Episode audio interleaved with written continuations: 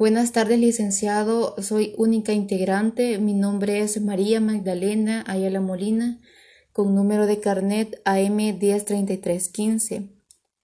El tema a desarrollar en este podcast son las normas imperativas del Jus Cogens en el derecho internacional. ¿Ok?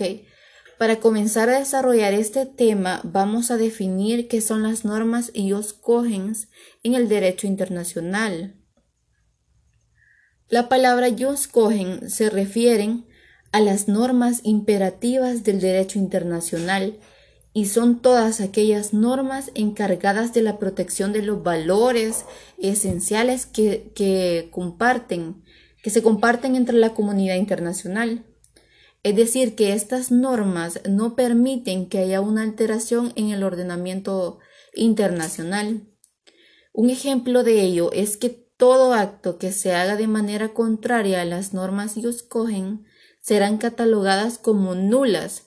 porque estas normas poseen una mayor jerarquía en el ordenamiento jurídico y los estados juegan un papel muy muy importante puesto que son los que unilateralmente y voluntariamente crean y reconocen los instrumentos jurídicos en el derecho internacional, obligándose así a cumplirlos.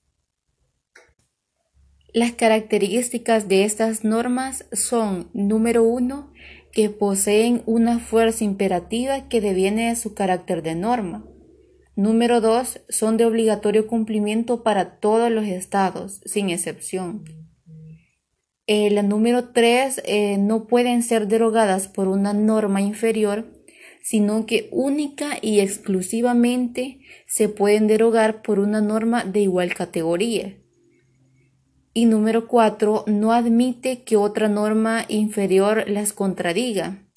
Y las normas que van en contra son catalogadas como nulas. También otra característica es que son reconocidas por el derecho internacional y también son, eh, bueno, su naturaleza es la protección de los derechos humanos. Ah, ahora tenemos eh, la fuerza normativa la fuerza normativa de estas normas y los están plasmadas en la Convención de Viena, específicamente en el artículo 52, eh, que dice que todo tratado que en el momento de su celebración está en oposición con una norma imperativa de derecho internacional general, para los efectos de la presente convención, una norma imperativa de derecho internacional general es una norma aceptada y reconocida por la comunidad internacional de estados en su conjunto como una norma que no admite acuerdo en contrario, que sólo puede ser modificada por una norma ulterior de derecho internacional general que tenga el mismo carácter. También en el artículo 64 de la Convención de Viena sobre los tratados internacionales dice que cuando surge una nueva norma imperativa de derecho internacional general, todo tratado existente que esté en oposición con esa norma se convertirá en nulo y, deberá terminar. Y en el artículo 71 establece las consecuencias de la nulidad de, un tratado que esté, eh, de un tratado que está en oposición con una norma imperativa de derecho internacional general que también, o sea, dependiendo de si el tratado eh, es nulo en virtud del, por ejemplo, del artículo 53, y como dice que si lo contradice eh, a la norma imperativa, ese será nulo y deberá terminar en virtud del artículo 55, sí, perdón, 64. Eh, en el primer caso, los estados deberán eliminar las consecuencias de todo acto que se haya llevado a cabo sobre la base de una disposición que esté en oposición con la, normativa, con la norma imperativa de derecho internacional general y hacer que las relaciones mutuas sean acorde a las normas imperativas de derecho internacional y en el que en el segundo la terminación del tratado eximirá a, las partes de toda obligación de seguir cumpliendo el tratado y no afectará a ninguno ah, del derecho obligación o situación jurídica de las partes creadas por la ejecución del, del tratado, antes de su terminación. Eh, pero también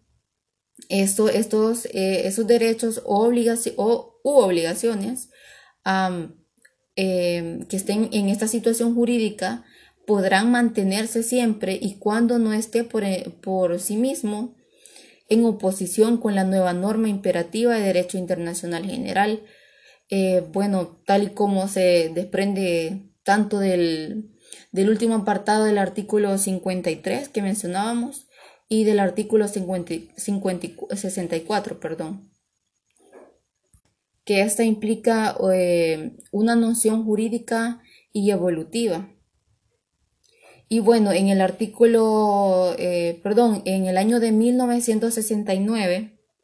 los estados eh, dieron un paso muy importante cuando reconocieron la existencia de las normas imperativas que no admiten, como le dijimos anteriormente, em, acuerdo en, en, contra y que están por encima de su voluntad, o sea, están, eh, ¿cómo decirlo?, están encima de la voluntad de los estados. También, al eh, también al, cuando reconocen los estados esta categoría, eh, estos crean una pirámide en el derecho internacional